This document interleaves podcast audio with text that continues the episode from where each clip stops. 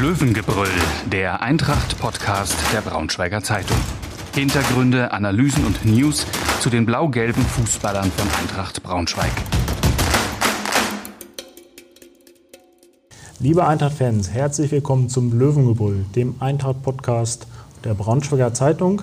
Mein Name ist Daniel Mau, ich bin Sportredakteur bei der Braunschweiger Zeitung und begleite jetzt schon ein paar Jahre die Löwen zu Heim- und Auswärtsspielen und schreibe darüber. Und mein Gast heute ist Fred Lorenz, der auch die Blau-Gelben ähm, als Reporter, kann man sagen, ja, begleitet. Er ist nämlich Blindenreporter äh, im Eintrachtstadion. Erstmal willkommen, Fred. Danke für die Einladung. Ja. Und äh, ja, erzähl mal ein bisschen von deiner Arbeit. Also zurzeit ist es ja, glaube ich, so, dass du, dass ihr halt nicht im Stadion sitzen könnt, weil die Kapazitäten begrenzt sind. Aber wie läuft es oder wie lief es denn vor Corona für euch?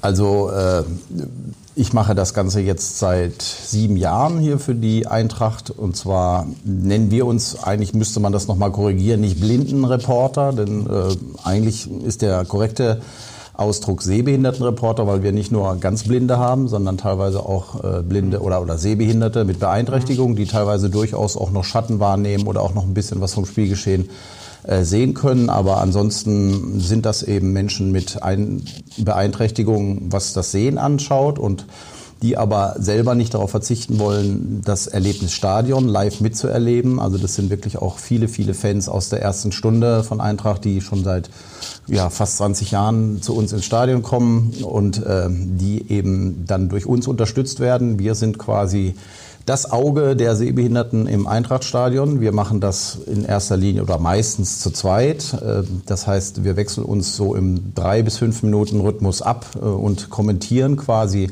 natürlich in erster Linie das Spiel. Das ist wichtig für die Sehbehinderten äh, in unserem Stadion, die wir gerne Nutzer nennen, damit wir das nicht so stigmatisieren. Also das sind unsere Nutzer, die quasi über uns informiert werden und wir versuchen quasi natürlich das Spielgeschehen eins zu eins zu übertragen für die Sehbehinderten, aber natürlich auch so ein bisschen was drumherum geht. Also wir beschreiben Choreografien, wir beschreiben letztendlich, was machen die Trainer unten, wer macht sich für eine Auswechslung bereit, was passiert auf den Rängen und äh, also quasi das große Rundherum und das große Drumherum.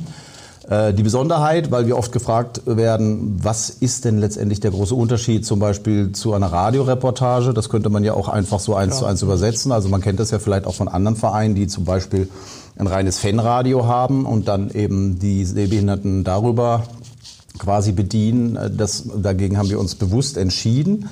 Äh, wir versuchen natürlich äh, in erster Linie sehr viel zu verorten. Das heißt, es geht halt nicht über die rechte Seite oder über die linke Seite oder zentral, sondern wir versuchen quasi alle 10 bis 15 Sekunden quasi das Geschehen genauestens auf dem Platz zu verorten. Also das geht dann wirklich drei Meter von der Mittellinie, fünf Meter von der Außenlinie auf der Gegengerade, der Ball fliegt Richtung Block 11 oder sonst irgendwas, dass die Nutzer eben tatsächlich auch genau wissen, wo ist gerade der Ball, welche Spieler sind gerade in dem Spielgeschehen beteiligt, aber was machen zum Beispiel auch die anderen. Ja, klar, man muss mehr erklären, weil natürlich so ein normaler Fernsehreporter oder äh, gut, beim Radioreporter ist es natürlich anders, aber gerade im Fernsehen wissen die natürlich, dass die Leute das, das sehen können und, und äh, auch nachvollziehen können, was sie da erzählen. Das ist schon nochmal eine andere Herausforderung. Wie viele habt ihr da immer so im Stadion, die dann so dabei sind? Also man muss dazu sagen, äh, wir sind ein Team von sechs Personen jetzt und wir bedienen quasi nicht nur Eintracht Braunschweig, sondern auch den VfL Wolfsburg. Das ist ein festes Team. Ähm, davon sind zwei schon sehr lange dabei. Das ist der Paul Bessler und ich. Wir machen das äh, jetzt schon sehr lange. Paul macht das schon über 15 Jahre. Ich bin, wie gesagt, seit sieben Jahren dabei. Also seit der Bundesliga-Saison damals mit dem Aufstieg bin ich eingestiegen. Äh, und in den Stadien haben wir unterschiedliche Nutzerzahlen. Also in Braunschweig sind wir so zwischen sieben und zehn Nutzer eigentlich immer, die ähm, diesen Service nutzen. In Wolfsburg haben wir so drei bis vier Nutzer und vielleicht auch mal ein Auswärtsfan, die kommen dann doch in der Bundesliga doch ein bisschen öfter. Mhm. Also die bringen dann auch mal Fans mit. Das ist in Braunschweig eigentlich bei Bielefeld der Fall bei Kaiserslautern, die so eine feste Mitfahrgemeinschaft von Sehbehinderten haben, die dann auch in unsere Stadien kommen. Das macht es dann natürlich dann auch immer ein bisschen schwieriger, weil natürlich klar, wir sind äh, Sehbehindertenreporter für Eintracht Braunschweig und wir haben natürlich dementsprechend auch die rosa-rote äh, Brille auf und wir sind natürlich auch emotional und ja. wir freuen uns natürlich auch wie verrückt, wenn Eintracht Braunschweig A gut spielt oder auch Tore erzielt, äh, das ist dann für, für die, gegnerischen, die gegnerischen manchmal so, dass die dann nach dem Spiel auch kommen und sagen, ah, das war ja doch dann schon sehr einseitig und ähm, dafür entschuldigen wir uns aber immer im Vorfeld. Aber die haben natürlich das Verständnis dafür, weil das die Sehbehindertenreporter in ihren Stadien natürlich ganz genauso machen. Also wir sind jetzt nicht so diese ganz neutralen Radioreporter der NDR-Konferenz, die man kennt, sondern wir sind quasi für unsere Fans im Stadion und wir versuchen das natürlich dann auch so schmackhaft wie möglich für unsere Fans zu machen und dementsprechend natürlich auch emotional stärker begleiten, als das jetzt vielleicht ein Radioreporter macht. Ja. Du kommst ja gar nicht ursprünglich aus Braunschweig, aber äh, sondern aus dem Badener Land, wenn das Karlsruhe, ne? Genau, ähm, richtig. Die, die Ecke.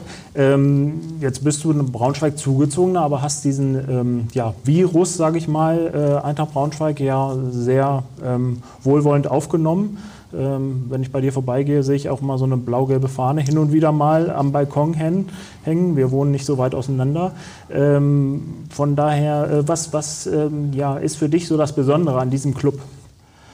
Also das Ganze hat äh, vielleicht auch so eine lustige Geschichte, weil ich habe in Göttingen Sport studiert und ähm, damals zu der Zeit waren natürlich viele meiner Kommilitonen auch äh, damals bei Göttingen 05 äh, selber Fußballer und die eben auch Sport studiert haben und wir waren eigentlich bei jedem Heimspiel eigentlich immer im Jahnstadion in Göttingen damals. Und zu der Zeit hat ja Göttingen und Braunschweig in der Regionalliga gespielt. Und äh, die Braunschweiger Fans, die waren uns dann natürlich auch immer so ein bisschen sehr suspekt, weil die dann, äh, ich sag's jetzt mal ein bisschen äh, ja, wie soll ich das jetzt sagen, ohne dass es verletzen wird, aber das waren halt immer nicht die ganz einfachsten Fans und äh, die Studenten und Studentinnen äh, sind natürlich dann immer so auf waren dieser... schon ein anderes. Genau, das war halt äh, rein studentisch geprägtes Publikum und äh, dementsprechend sind dann die Braunschweig-Fans natürlich dann auch immer mit ihren Schlachtrufen auf genau diese Eigenart dann eingegangen und äh, der meiste Schlachtruf war dann auch immer, darf ich ein Fäkalwort nennen, also Scheiß Studenten, das war also immer so quasi das, wie die Braunschweiger quasi die Göttinger Fußballer und auch die Fans versucht haben zu diffamieren und ein bisschen zu provozieren.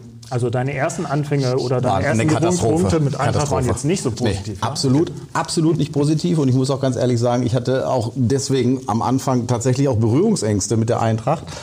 Und äh, dann ist es aber so, dass äh, auch ein paar Kommilitonen von mir, die mittlerweile alle in Braunschweig leben, gesagt haben, so Mensch, du bist doch auch wirklich Fußballfan der ersten Stunde und komm doch mal mit ins Stadion. Und dann habe ich mich tatsächlich mal breitschlagen lassen. Und das kann man noch genau erinnern, das war das Spiel gegen Aalen damals. Und äh, Matthias Fetsch machte irgendwie in der Nachspielzeit das 2 zu 2.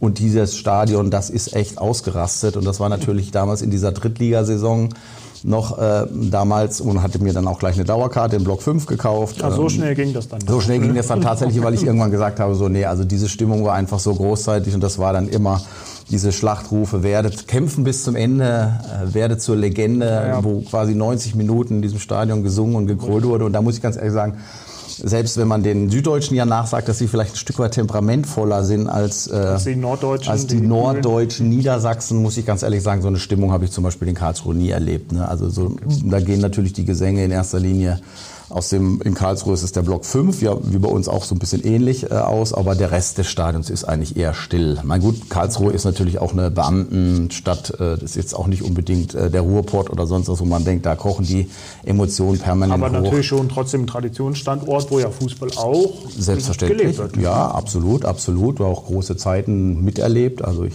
mag nur an das 7 zu 0 gegen Valencia zu erinnern. Warst du da im Stadion? Live im Stadion. Damals war ich noch bei der Bundeswehr und bin quasi im Abendzug von Donauwörth nach, Karl, nach Karlsruhe gefahren und habe dann das Spiel da hautnah und live miterlebt. Das war schon wirklich eine großartige Geschichte. Wir waren eigentlich während der ganzen Europapokalsaison bei jedem Spiel dabei und auch Eindhoven und Salzburg und Boavista Porto und äh, die ganzen Spiele haben wir uns damals natürlich eingesogen. Ja, und wie gesagt, aber... Aber trotzdem hat es aber dann in der dritten Liga absolut, bei Eintracht doch Absolut, genau. Äh, ich dachte, gemacht, ja? ich dachte, für eine dritte Liga, das geht ja eigentlich gar nicht, ne? knapp immer 20.000 Zuschauer in der Drittligasaison, klar, man hat oben mitgespielt, das war natürlich auch spannend, aber ich habe, glaube ich, selten in meiner Karriere erlebt, dass das nicht nur so ein Kern von Fußballfans äh, einen Verein supportet, sondern dass man das Gefühl hatte, wenn Heimspiel war, die ganze Stadt ist irgendwie unterwegs und es ist ja egal, ob man dann ins Stadion geht oder ob man in der Stadt unterwegs ist, alles ist blau-gelb und das war natürlich schon so ein Fieber, das mich dann auch irgendwann relativ schnell gepackt hat. Gepackt hat. Genau.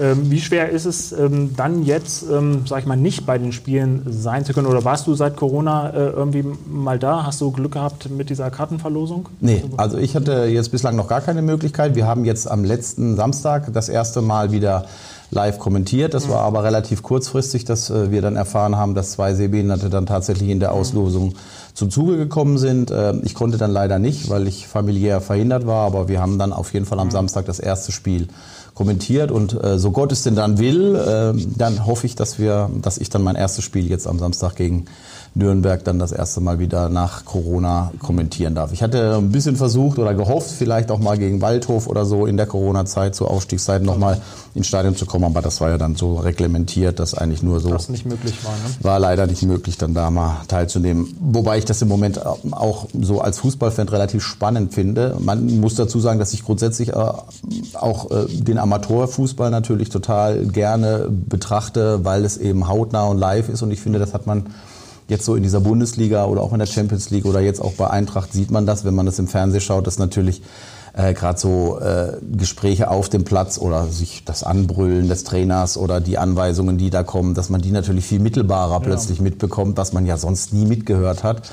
Und das hat natürlich auch einen Reiz dann auch als Sehbehindertenreporter, wenn man quasi jeden Kommentar... Die Spitznamen allein für die Spieler oder wie die sich auch anflaumen. Also im genau. letzten Spiel in Regensburg können wir gleich noch, vielleicht noch drauf kommen, wie Jasi Fesic, den ich weiß nicht, ob man es im Fernsehen gehört hat, aber den Nico Klaas auch ein, zwei Mal ähm, ja, ein bisschen zurechtgestutzt hat. Ähm, also das macht für dich schon auch so, so ja, den, den vielleicht positiven Aspekt dieser schwierigen Absolut. Also ich finde, man, man, man, man kriegt natürlich so aus interner mit, die man sonst ja nie mitgekriegt hat. Ne? Also was, was da gesprochen wird am Spielfeldrand oder wie die Spieler sich halt untereinander gegenseitig anpeitschen, anfeuern oder eben auch, wie du jetzt gerade gesagt hast, auch mal gegenseitig anmaulen.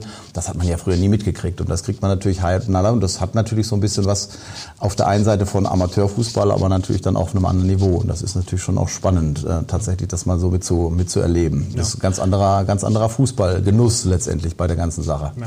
Jetzt muss man natürlich mal abwarten, wie sich ähm, gerade die Situation auch ähm, mit Blick auf Corona weiterentwickelt. Es ist ja gerade vieles im Fluss, äh, die, die Zahlen explodieren jetzt inzwischen auch bei uns.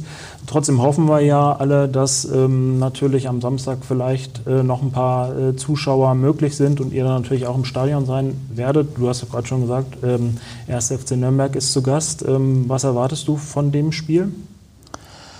Naja, was erwarte ich von dem Spiel? Also ich war eigentlich relativ positiv gestimmt, wenn ich mir die Spiele angeschaut habe, die ich bislang gesehen habe. Also ich finde, rein fußballerisch hat sich da durchaus was entwickelt. Das konnte man durchaus sehen. Also wenn man jetzt noch so diesen Antwerpen-Fußball aus, aus dem Aufstiegsjahr gesehen hat, wo mit viel Glück der Ball eben genau ne? ergebnisorientiert mit langen Bällen nach vorne, die dann eben Nico, äh, nicht äh, Kijewski, Kobilanski äh, ganz gut verarbeitet hat und dann halt auch ja tatsächlich das Glück, das vielleicht auch in den zwei Jahren zuvor gefehlt hat, dann endlich auch mal da war und dann auch die Ergebnisse von den anderen Plätzen quasi dann ja auch gut war für uns, mhm. weil zu Beginn dieser ganzen Corona-Krise hatte man ja nicht unbedingt damit rechnen können, dass Eintracht tatsächlich in die zweite Liga aufsteigt. Also die Wetten standen, glaube ich, ziemlich Genau, schlecht. aber man muss natürlich auch dazu sagen, es war natürlich vom Erfolg gekrönt, aber nicht unbedingt ansehnlich. Also das waren ja nun nicht unbedingt äh, so spielerisch die feinsten Spiele und da hatte ich schon den Eindruck, dass mit Meier äh, da jetzt auch eine andere Philosophie letztendlich dann auch in dem Spiel erkennbar war, dass man versucht über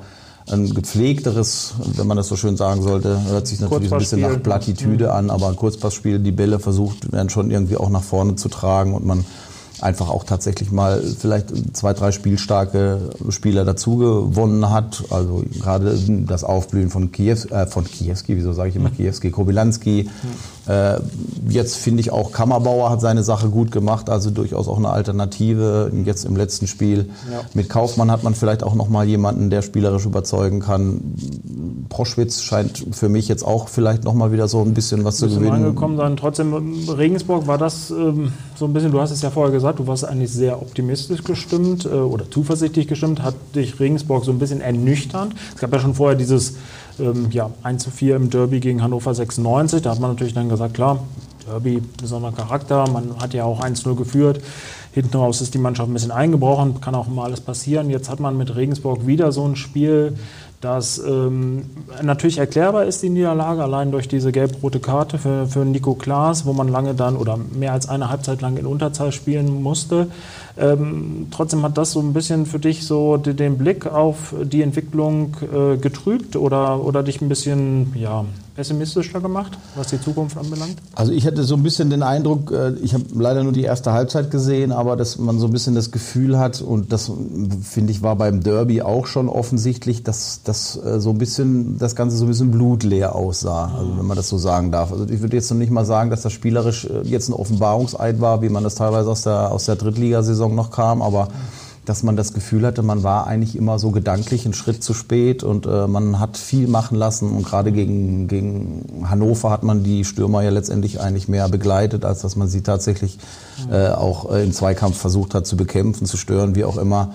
Äh, das macht mir ein bisschen Sorgen, dass vielleicht über äh, das schöne Spiel äh, ein bisschen die Leidenschaft verloren gegangen ist, die man vielleicht noch so kannte. Vielleicht liegt das auch vielleicht auch an der einen oder anderen Persönlichkeit, äh, die vielleicht äh, in, in der Saison mit einem Nerich oder auch mit einem äh, Fitzner da irgendwie einfach auch noch ein anderes Standing auf dem Platz hatte. Also man darf natürlich nicht so die, die, die Gefahr, oder ich sehe die Gefahr so ein bisschen, dass äh, gerade über die ersten Spiele man so ein bisschen das Gefühl hat, äh, gibt dem Kobilanski den Ball, der macht schon irgendwas Kluges draus und der Rest verlässt sich da so ein bisschen drauf. Also da gibt's natürlich auch so eine Analogie, die ich noch so, weil du es ja vorhin auch schon angesprochen hast, äh, aus, aus meiner Jugend oder aus meiner, ja, beim KSC war das halt auch so. Also wenn man an diese Europapokal äh, Saison denkt, das, war, das waren halt elf Kämpfer. Da war jetzt kein besonders guter Fußballer dabei, wo man gesagt hat, äh, das ist jetzt der Wahnsinnsspieler. Und dann hat man eben durch die Erfolge im Europapokal dann irgendwie ein bisschen Geld in die Hand genommen und hat ja dann äh, Thomas Hessler gekauft und von das da an. gar nicht funktioniert hat, glaube ich. Ja, in den ersten beiden Jahren vielleicht ja schon noch so ein bisschen, mhm. aber man hat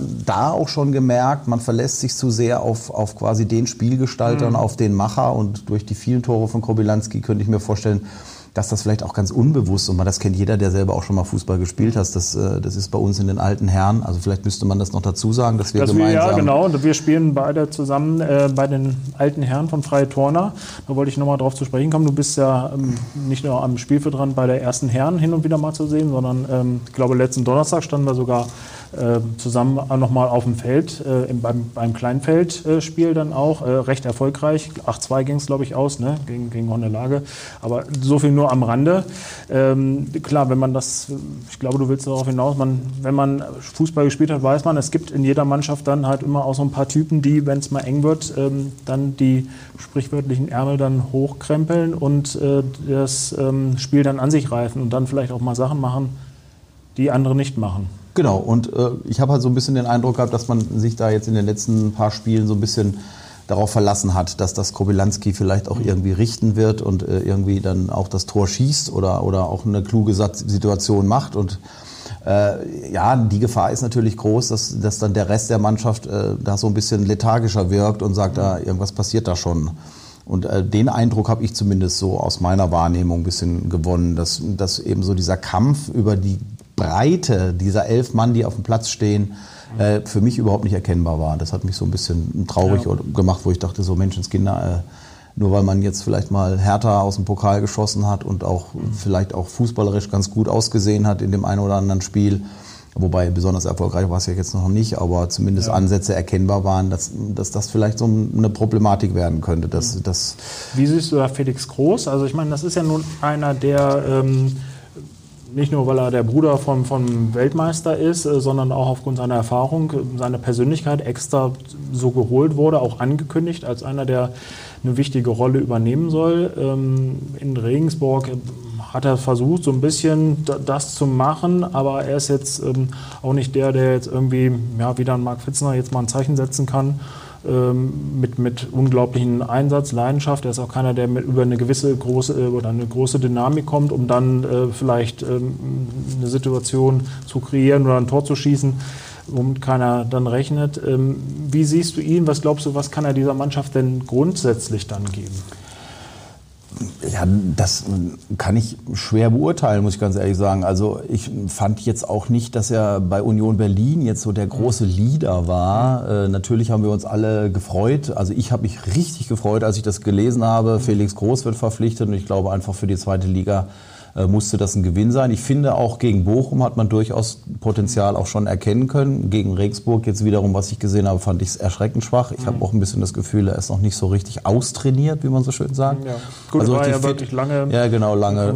Ja, noch nicht fit oder sonst irgendwas. Und ich glaube einfach, der ist, der ist noch nicht so weit, um so eine Rolle zu übernehmen, diese Mannschaft tatsächlich zu führen. Wobei ich mir schon vorstellen könnte, dass über so eine Achse tatsächlich mit ihm und Kobylanski da auch was sich entwickeln könnte. Also die Hoffnung stirbt bekanntlich zuletzt, aber bislang hat er mich noch überhaupt nicht überzeugt und ich habe ich hab nicht den Eindruck, dass er schon so richtig angekommen ist in Braunschweig.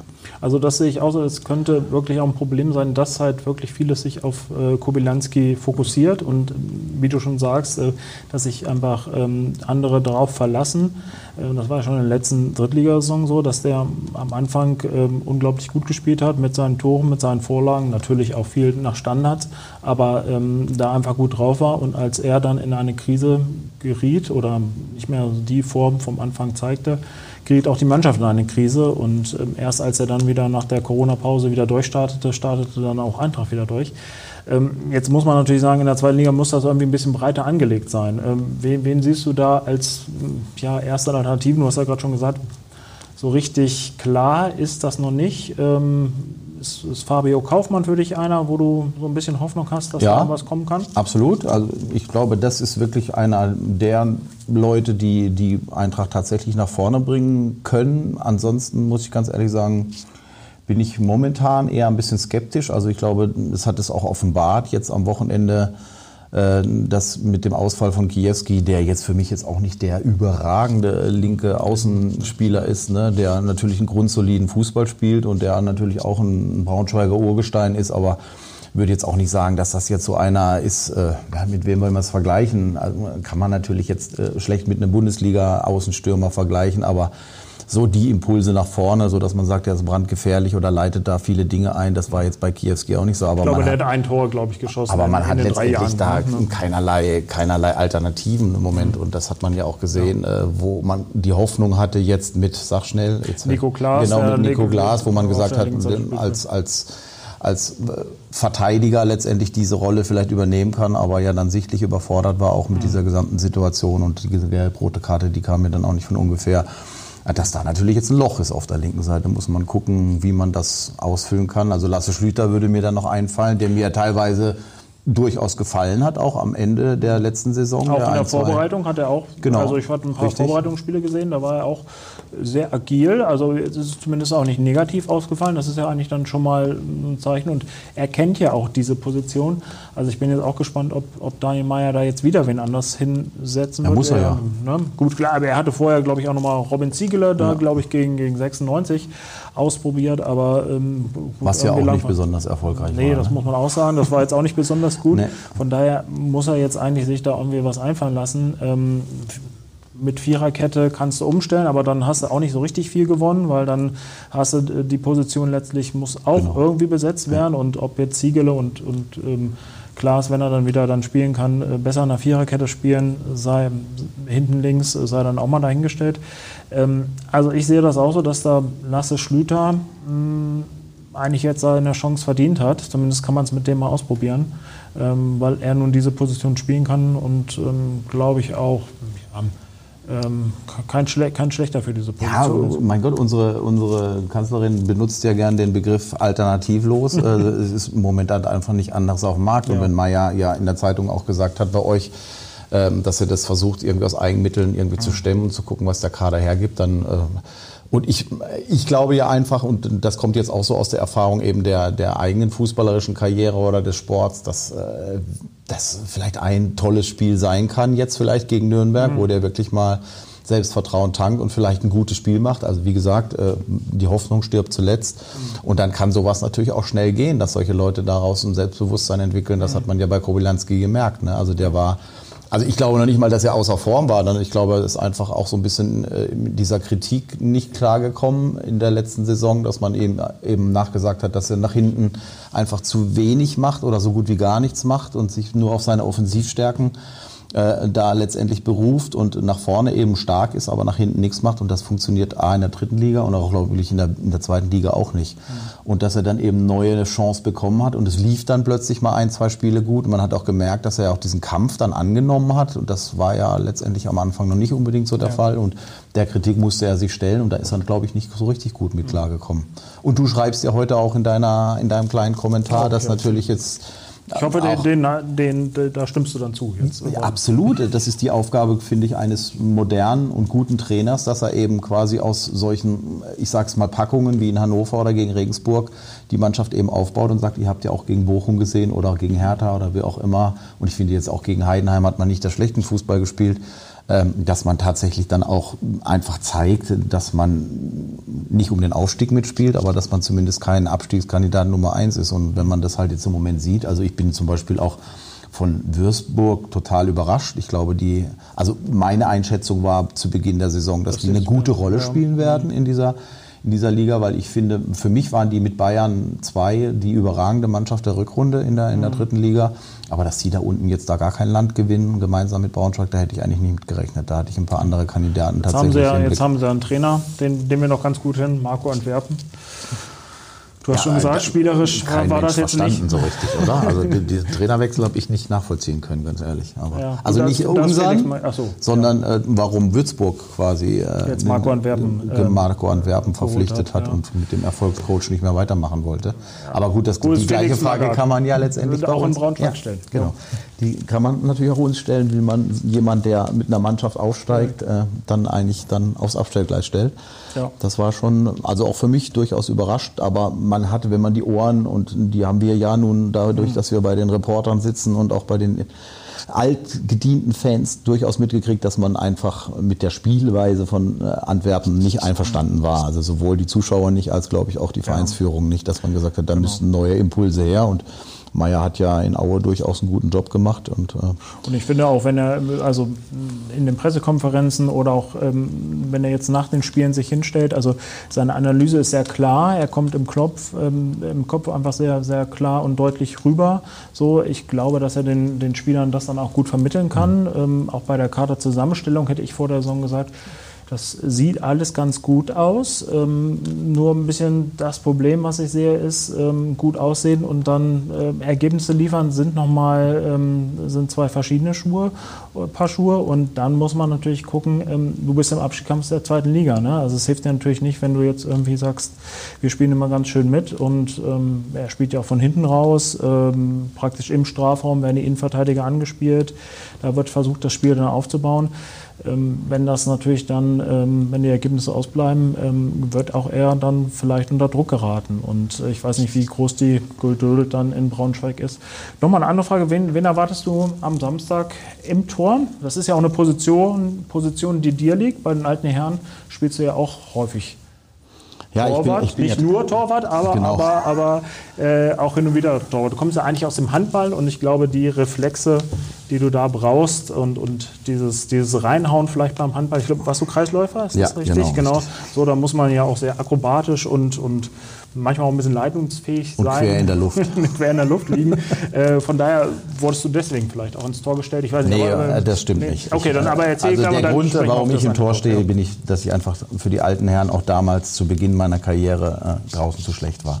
Okay, ah, dann haben wir das da, auch. Da wollen, wir, da wollen wir jetzt mal nicht äh, mehr ja. erzählen. Jetzt okay. bei der Ö50 reicht es für das ein oder andere Spiel okay. auch nochmal draußen und äh, aber ja, das, der Torwart war eher so wie früher im Sportunterricht. Äh, der, also der, der, zuletzt gewählt wird, der, der muss ins Tor. Tor. Genau, okay. das war bei mir das, auch so. Das ist bei Jasi Filic und äh, Felix Donnerbusch wahrscheinlich nicht so gewesen, zumindest in der Jugend. Äh, auf die Frage zurück, was glaubst du, wen, wen von beiden siehst du da ähm, im Vorteil? Dornebusch kann ja jetzt nach Ablauf der Sperre wieder spielen. Ähm, Glaubst du, äh, Daimeyer wird wieder auf ihn setzen? Kommt oder, oder ein bisschen auch darauf an, ob er mit Dreier- oder Viererkette äh, spielt. Äh, also das Argument, dass Dornebusch eben der bessere Fußballer ist und eventuell auch mal ein Spiel eröffnen kann oder so weiter, da äh, bin ich bei ihm. Das mhm. ist Fejsic meiner Meinung nach nicht. Also ich glaube nicht, dass er jetzt so fußballerisch begnadet ist. Das hat er mit mir wahrscheinlich gemein. Äh, ja, das sagt nicht. Also ich glaube aber tatsächlich, äh, dass, äh, dass Fejsic jetzt in diesen zwei Spielen, vor allem gerade in dem Spiel gegen Bochum, ja da auch wieder eine tadellose Leistung gezeigt hat und Äh, was, man, was man einfach dazu sagen muss, äh, das kennt man, kenne ich aus dem Handball, das kenne ich aber auch aus dem Fußball, dass ein Torwart äh, absolutes Vertrauen des Trainers braucht. Und äh, so ein Wechselspiel, zweimal hier und zweimal da, und ich glaube, das war auch der Grund, dass Engelhardt dann am Ende der letzten Saison durchgehend weitergespielt hat. Ähm, das braucht man einfach. Man braucht letztendlich das Selbstvertrauen und man braucht das Vertrauen des Coaches. Und ähm, wenn er jetzt wieder den Dornebusch bringen würde, Womit ich allerdings fast rechne, äh, weiß ich nicht, ob er, ob er Fesic da so konsterniert und vor den Kopf stößt, dass der dann irgendwann vielleicht auch sagt, so als zweiter Mann, das ist mir hier vielleicht auch ein bisschen zu blöd. Und mhm. ich weiß nicht, also dafür kenne ich natürlich die Persönlichkeiten zu wenig, aber ich weiß zumindest aus Hörensagen dem einen oder anderen Interner, dass Fesic und Antwerpen zum Beispiel damals, als die Entscheidung für Engelhardt gefallen ist, dass Fesic dann nicht äh, besonders zufrieden war mit dieser Situation und nee. das auch laut Hals und mit nicht so schönen Begriffen. Also was ich gehört habe, das sind natürlich auch immer so. Hey, ja, wenn man was der hört, eine äh, erzählt und der andere erzählt. Da ist ja meistens was genau. dran. Also ja, auf dem genau. Gang wurde es hin und wieder mal lauter. Das genau. hat man das, auch mal so gehört. Dass er, dass er sich das, das, dass er das nicht mit sich machen lässt und er muss natürlich einen, einen guten zweiten Torwart äh, bei der Stange halten. Ne? Und dann weiß ich nicht. Äh, also ich könnte mir vorstellen. Du hast ja gesagt, Felix Dornerbusch würdest du eher erwarten, ich glaube auch, so zumindest die Signale, die wir bekommen, dass ähm, er wahrscheinlich wieder ja. ähm, auf Felix Dornenbusch setzen Gehe wird. von aus, ja. Man könnte natürlich sagen, vollkommen richtig, wie du, wie du argumentiert hast. Ähm, Jasi Fesic hat jetzt irgendwie sich nicht keine, keine großen Fehler gemacht, ähm, ähm, hat sich nicht zu Schulden kommen lassen, konnte mal weiter darauf setzen, wird ein wichtiger Mann nochmal über die Saison sein. Wobei ich bei ihm auch glaube, die Situation ist nochmal anders. Äh, in der letzten Saison hat er es natürlich sehr hart genommen, weil er die klare Nummer eins war mhm. und dann äh, nach ähm, einer kurzen Verletzungspause ähm, praktisch ähm, keine Chance mehr bekommen hat. Das hat ihn, glaube ich, einfach sehr, sehr getroffen, wahrscheinlich auch überrascht. Jetzt war die Situation, glaube ich, anders, als sie mit offenen Karten gespielt haben und sagen, wir holen noch einen dazu. Und ähm, der wird ungefähr auf einem Niveau mit dir sein, ist ein bisschen jünger und klar, bei, bei Fußballtrainern sind auch so, wenn du zwei auf einem Niveau hast, dann setzt er in der Regel auf den Jüngeren.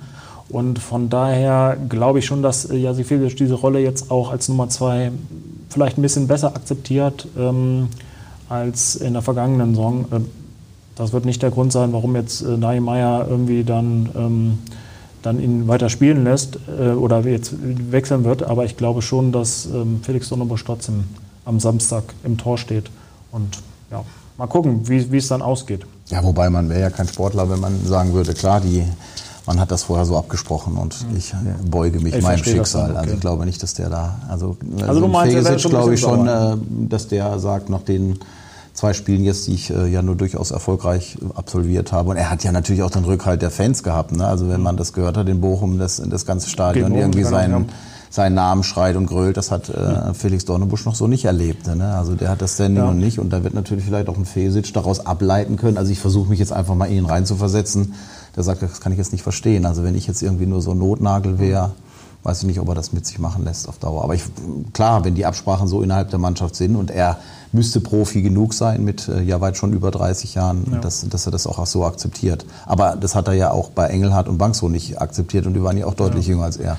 Das stimmt, aber ich glaube, die hat er noch nicht so auf, auf Augenhöhe gesehen. Ich glaube, ja, das ist jetzt das bei Dornenbusch vielleicht anders. Aber ich, ich gebe dir recht, also glücklich ist er bestimmt nicht, wenn er jetzt wieder auf die Bank muss, ähm, sondern er hofft sicherlich, dass er spielen kann und äh, spielen wird und ähm, ist ja auch nicht ausgeschlossen. Also vielleicht denkt Daniel Meyer auch nochmal drüber nach, weil Felix Donnebusch auch ja nicht so richtig überzeugt hat, muss nee, man sagen. Ne? Also das ist jetzt auch nicht so, dass man jetzt das Gefühl hat, da ist jetzt, äh, der ist jetzt wirklich klar besser als Jasi Fesic und ähm, solche Sachen, wie die du angesprochen hast, mit Rückhalt der Fans ähm, in, in Corona-Zeiten vielleicht nicht so der Faktor, aber trotzdem immer noch ein kleiner Faktor und ähm, von daher könnte ich mir auch schon vorstellen, dass ähm, die andere Option durchaus äh, nicht ganz unrealistisch ist. Naja, ich glaube schon so, äh, auch zurückblickend auf, auf die Mitte des Gesprächs, als wir gesagt haben, dass, dass man sich da irgendwie vielleicht auch auf den einen oder anderen verlässt innerhalb so einer Mannschaft, die jetzt gerade so ein bisschen angeschlagen ist durch die ja nicht so gute, durch den nicht so guten Start, äh, könnte natürlich auch so ein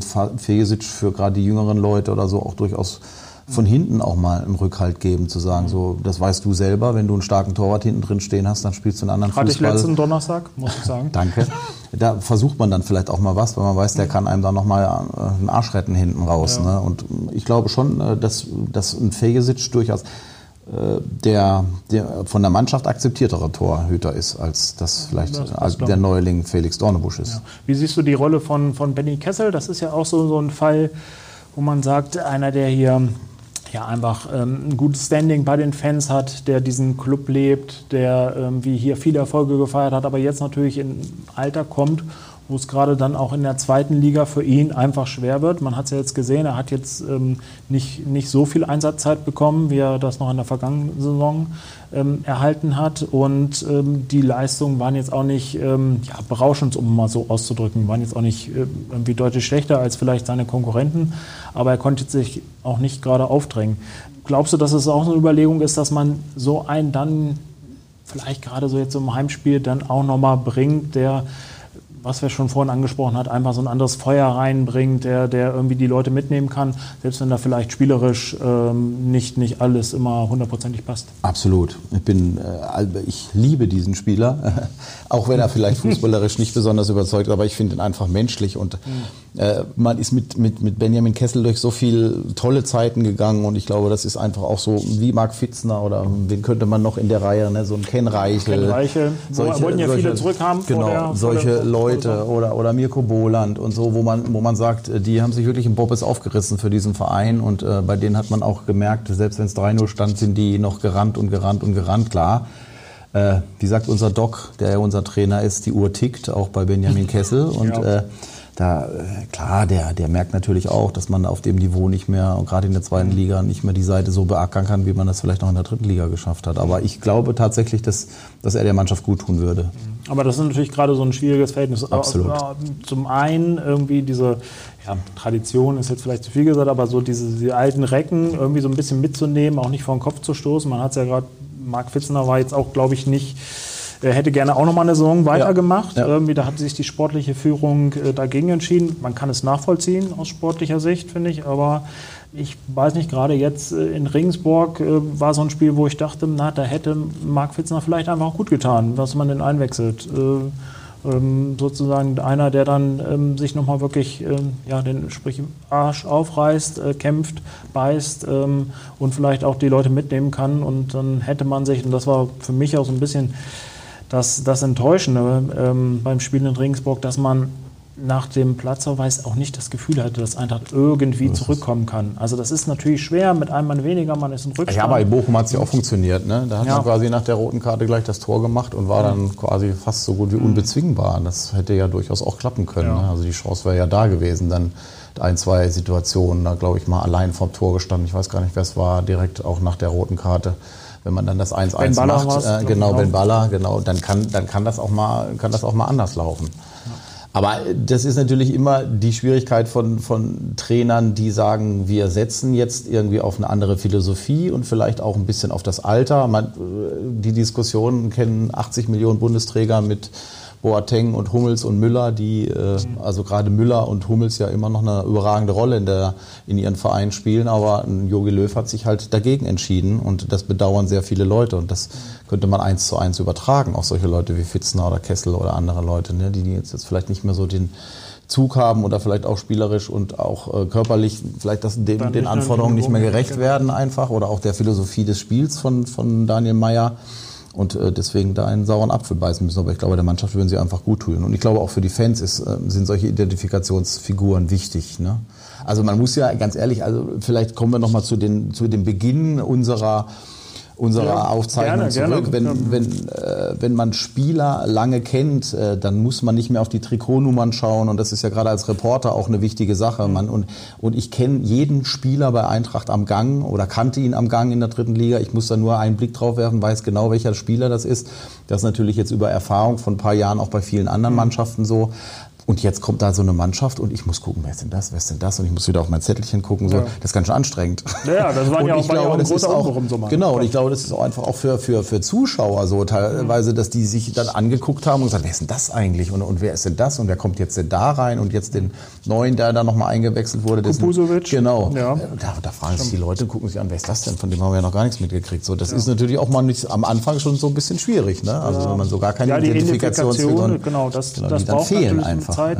Ja. Ähm, ich glaube, dass das auch dann über, über Erfolge natürlich passieren kann. Ich glaube, wenn diese Mannschaft eine gute Zweitligasaison spielt, ähm, Daniel Meyer mit seinem Konzept durchdringt, äh, dass das erfolgreich ist und man dann auch sieht, okay, das, das entwickelt sich in die richtige Richtung, dass man hier auch wieder was aufbauen kann. Ähm, was ja auch wichtig ist. Ich glaube, nach diesen zwei Jahren mit äh, vier verschiedenen Trainern, ähm, das war ja schon sehr viel Chaos. Ich meine, klar, wenn es nicht läuft, muss man vielleicht auch mal wechseln. Ähm, da da hilft es auch nicht, an dem, an dem Trainer festzuhalten. Trotzdem, ähm, ja, wie wichtig wäre dann auch aus deiner Sicht so, dass dieses ja, dass dieses Projekt mit Dani Meyer erfolgreich ist für die, ja, für die absolut. Also man, man, muss äh, die Kirche im Dorf lassen. Ne? Wir haben jetzt fünf Spiele hinter uns ja. und klar ist das jetzt nicht unbedingt so überragend, aber jetzt alles in Frage zu stellen, das fände ich natürlich absolut fatal. Ja. Ne? Also man muss der Sache dann tatsächlich auch mal ein bisschen Geduld geben und auch mal ein bisschen sagen, das ist was Neues und wir haben hier eine ganz neue Struktur, wir haben eine neue Mannschaft und das muss man ja einfach so sagen. Also es sind ja 60 Prozent dieser Mannschaft sind ja komplett neu und Gerade wir, die, die spielen. Genau, wir haben eine neue Philosophie und äh, dann muss ich dem Ganzen auch mal Raum geben und auch mal zeigen und ein bisschen Geduld haben. Ich weiß, dass das in, in Braunschweig nicht so ganz einfach ist. Da ist man ja, da hat man nicht unbedingt so diese Bremer Geduld, wo man sagt, äh, wir spielen wahrscheinlich auch in der achten Liga noch mit Florian Krofeld weiter. Ja.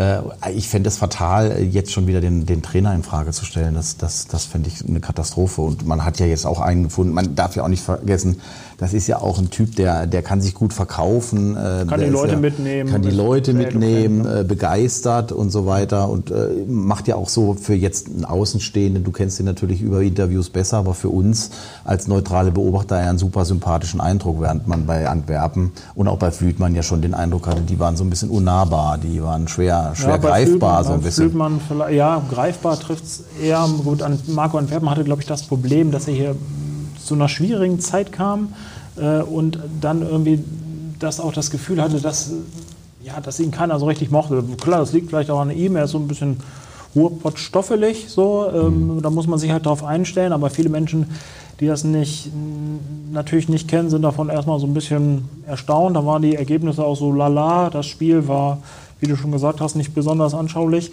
Das waren alles so Faktoren, die dazu äh, gespielt haben, ähm, eine Rolle gespielt haben und dann kam natürlich auch durch Corona irgendwie, kam er hier nie irgendwie so an. Das war, glaube ich, so bei Ihnen das Grundproblem. Das ist trotzdem, Daniel Meyer hat ja auch jetzt äh, sozusagen, kommt zu Corona-Zeiten, Corona. nee, hat nicht Corona, das hoffen wir nicht, das wollte ich nicht sagen, aber kommt auch äh, zu Corona-Zeiten oder kam zu Corona-Zeiten in diesen, in diesen Club und äh, bei dem habe ich schon das Gefühl, dass der halt einfach ein anderes Standing auch bei den Leuten draußen hat und ähm, klar, jetzt hoffen wir mal, dass das auch sich in, äh, in langfristig positiven Ergebnissen niederschlägt. Dein Tipp für Samstag zum Abschluss? 2-2. 2-2? Ja. Also Sieg reicht nicht. Nein, also, glaube ich nicht. Ja, nach dem Spiel in Ringsburg würde ich auch was sagen. 1 oder sowas. Ein Punkt wäre schon ganz gut, auch mal so einfach für die Moral. Ja, absolut. Um dann wieder positiv Und Nürnberg hat mich überzeugt, tatsächlich, die Spieler auch. Die haben keinen schlechten Fußball gespielt jetzt. Ja. Aber die Eintracht ja, hat ja auch guten Fußball gespielt, aber gut, Regensburg war jetzt schon mal ein kleiner Rückschritt. Absolut.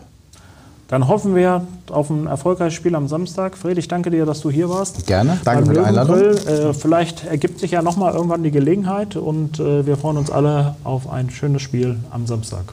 Machen Sie es gut. Danke. Tschüss. Tschüss.